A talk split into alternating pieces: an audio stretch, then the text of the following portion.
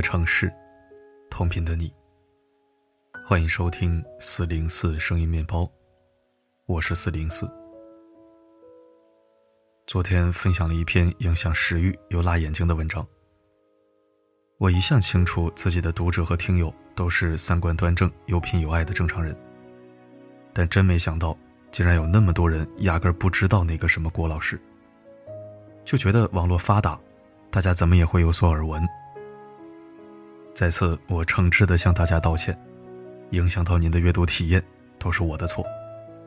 虽然从始至终也没有一个人怪过我，只是看到很多人本身不知道这人。反而被我给反向安利了，真的深感惭愧。今天咱们收听阅读一篇悬心动魄又温暖治愈的正能量好文，全当是给大家洗目静心了。我默念的时候数度鼻酸，但还是想用声音为你诠释。一起收听。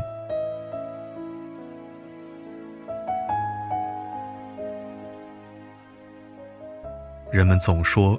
这个社会太冰冷了，没有人情味儿。以前我也这样认为。直至认识了一个十四岁少年，他很普通，却做着不普通的事情。他的故事，过去两年了，依然令人泪目。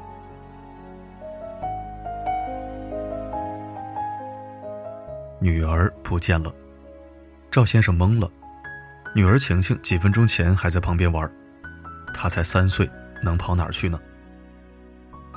二零一九年十一月三十日，他们一起来河南鹤壁走亲戚。十八点五十分，赵先生准备离开时，发现晴晴丢了。他四处寻找，都杳无音讯。突然，附近院子里传来一阵哭声，是晴晴的声音。循着声音搜寻，终于确定声音源于一口废弃机井。原来晴晴在玩耍时不慎掉入井里，这口井深度约二十米，内径却只有三十厘米，井内还漆黑缺氧。晴晴正在撕心裂肺地呼喊：“爸爸，爸爸，你在哪儿？”赵先生连忙安抚女儿，即使整颗心都被揪着，崩溃到跪坐在地上。救援人员赶到现场时，发现晴晴的头朝上，被卡在十六米的深处。将近四层楼高，小腿已经没入水中，情况非常危急，必须马上进行营救。他们制定了三个救援方案：一、自救，把绳索打成结放到井里，让晴晴自救，这是当下最简单的方法，可他才三岁，根本无法进行操作。二、挖掘，让挖掘机挖到一定深度，再凿一个洞进行营救。可事发地点很狭窄，四台挖掘机就差不多挤满了，而且井太深，工程量过大，恐怕年幼的晴晴支撑不了那么久。这个方案不理想。三、使用竖井救援器。致命的是，在场的救援队都没有这个设备。经多方联系寻得设备，可距离事发地点太远，要四个小时路程。多拖延一分钟。就多一份危险。显然，此方案也行不通。救援工作一度陷入困境。井底晴晴的哭声越来越微弱，井旁晴晴的父母哭晕无数次。他们请求救援人员让其下井，但身材不允许。救援人员和志愿者纷纷主动请缨，奈何都不符合条件。井口只有三十厘米，大部分成年人的肩宽。基本大于三十厘米。就在陷入僵局时，斑马救援队队员王庆军说：“可以让我儿子王敏然试试。”话音刚落，他打电话给妻子，妻子马上带着儿子驱车十几公里赶到现场。当时已经是晚上九点，寒风刺骨。王敏然能带来最后一丝希望吗？王敏然赶到现场后，救援人员迅速对他进行测量。全部条件都符合。那一瞬间，在场所有人仿佛松了一口气，唯独救援队队长紧锁眉头。他问王敏然：“你多少岁了？”王敏然脱口而出：“我十七了。”他妈妈拍他肩膀说：“你十四岁呀。”是的，他说谎了。事后谈及为何谎报年龄，他表示：“我怕自己年龄太小，不能下井。”救援人员犹豫了，这口井深邃漆黑，里面缺氧，还冰冷刺骨。王敏然很瘦小，但于窄井而言，刚够容身。他只能穿一件单薄秋衣进入。最主要的是，救援难度太大，需要倒挂。倒挂是头脚颠倒，悬在空中倒立。突然让毫无救援经验的孩子倒挂下去，无法预料会发生什么。再者，不能让一个孩子去救另一个孩子。此时，晴晴的哭声已经十分微弱。听着晴晴断断续续的哭声，王敏然再三要求：“让我试试吧。”救援队队长向王敏然父母征求意见：“你们同不同意让他下井？”他们异口同声说：“同意。”队长不放心，再严肃的征询一遍：“万一有什么后果，能不能承担？”他们毫不犹豫地说：“能。”经过再三商讨，队长批准王明然下井。救援队员对他进行了突击培训，确保营救顺利进行。晴晴父亲已经哭晕过去，一听到找到下井人选时，他反复强调。一定要确保这位少年的生命安全。可实际情况远比想象的还更困难。第一次下井，刚到两米处，王敏然大声呼救，救援队员拉他上去。因为身体倒立后，血液涌入头部，让他感到头晕。他稍作休息，准备第二次下井。这一次下得更深一些，可又被井内管壁阻碍，失败了。王敏然母亲说：“两次下井特别不容易，他衣服刮到井壁下不去，上衣和手都磨破了。”他说着说着，突然崩溃大哭。队长说：“如果不想让孩子下了，我们随时可以终止。”他摇摇头，说了一句：“只要我儿子身体允许，我没意见。”他也想自私一回，让孩子别下去了，毕竟那是二十米的深井。万一遇难怎么办？可王敏然信心满满的说：“我还能继续。”他决定尊重儿子。第三次下井，就在距离晴晴五米左右，王敏然再次被卡住。救援人员把他拉上来，不断叮嘱他：“记住，有问题就要赶紧呼救。”眼前危急的处境，大家不禁担忧。瘦小而又倔强的男孩，身体是否还能支撑？井底弱小无助的晴晴怎么样了？第四次下井，这次下得更深一些。王敏然距离晴晴只有两米距离，可因放置井中的氧气管过长，他只好再次返回地面。就在准备上去时，晴晴跟他说：“哥哥，你别走，哥哥，你别走。”声音一遍比一遍微弱，到最后接近无声。王敏然赶紧呼唤他：“小妹妹，你别怕，哥哥马上来救你了，哥哥向你保证。”这时他更加坚定要救出晴晴的决心。顾不了手上和肩膀上的伤，他要进行第五次下井。下井过程中，他几次调整身体姿态，最终因井内空间太过狭窄。又一次以失败告终。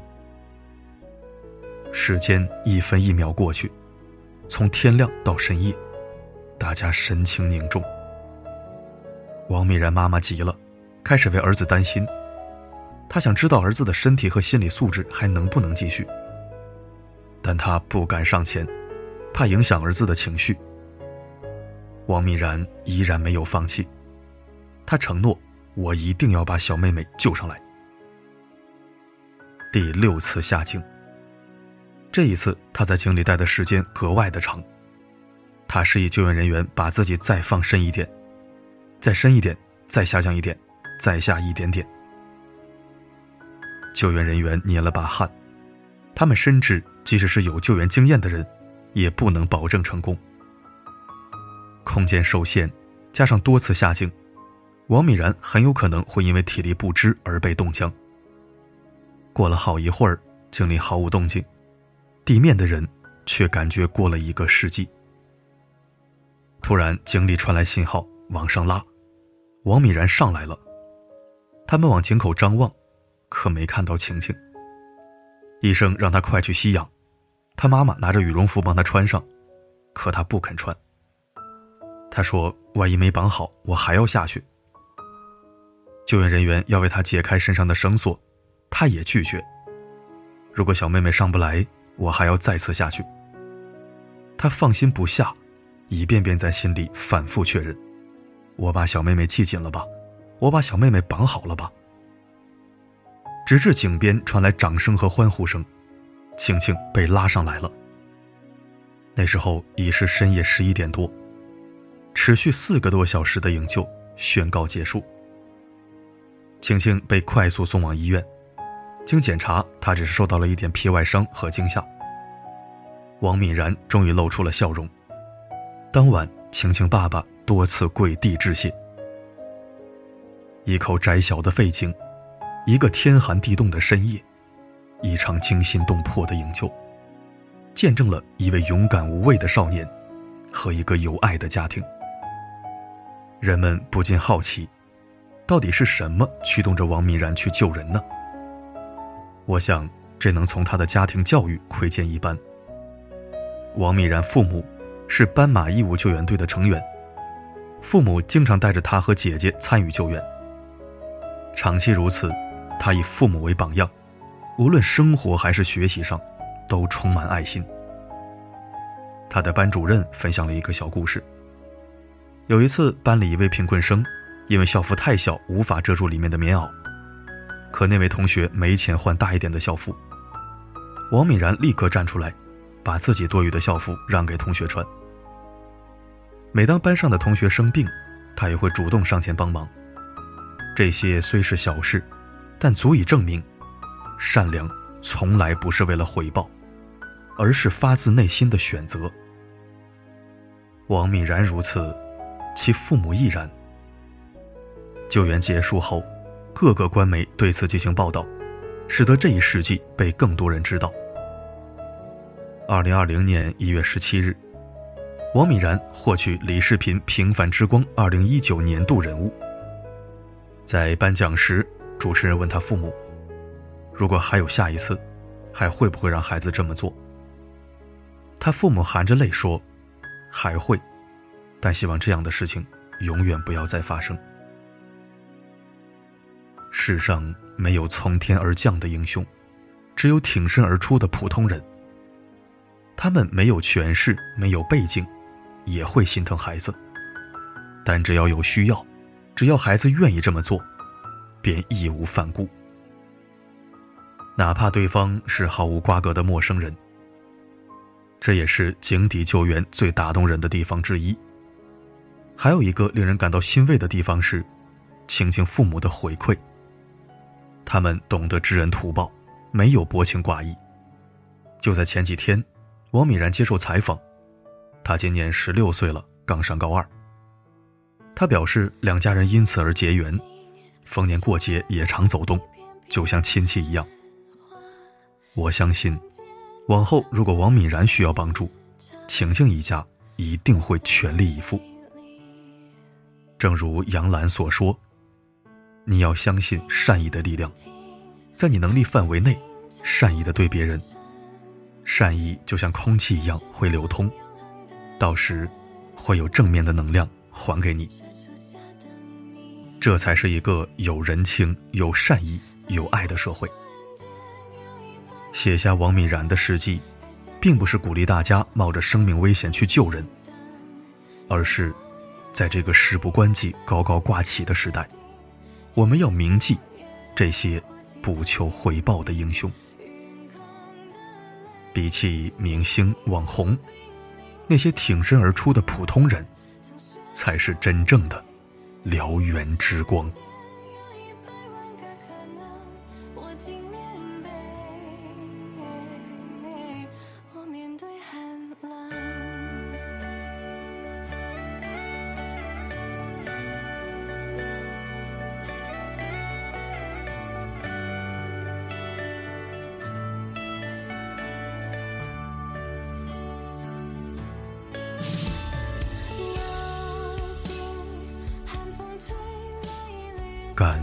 收听。看这个网红，那个明星，哪一个有今天讲述的这位小伙子令人赏心悦目、温情动容？如果在部分人眼里，搞笑的东西是生活的意义，那么闪烁人性光辉的真善美，就是活着的意义。如果人活着只是为了不死，而从不去追求光和暖，那么生活将毫无意义。生活是基于活着的基础上的。不懂怎么活的人，不配谈生活的意义和价值。好了，今天的分享就到这里。我是四零四，不管发生什么，我一直都在。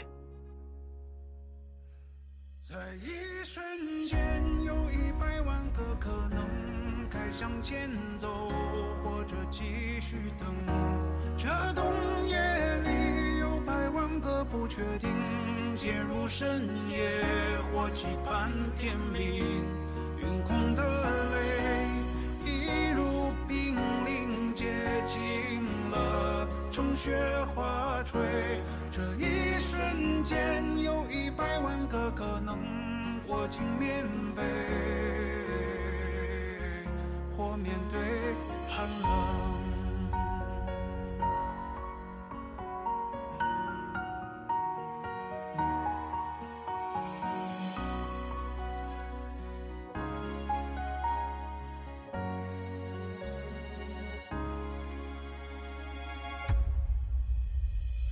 又经寒风吹来一缕伤。瞬间看着你走近，暖了我痛心。倾听踏雪听沉默的声音，飘雪藏永恒的身影，雪树下等你。哦，在一瞬间。向前走，或者继续等。这冬夜里有百万个不确定，陷入深夜，我期盼天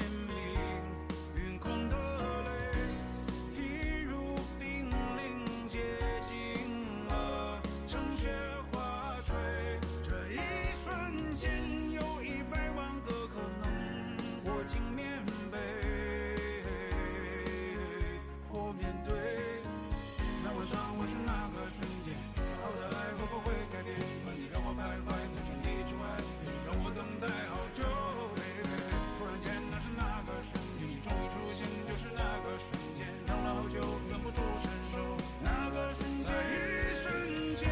有一百万个可能该向前走或者继续等这剩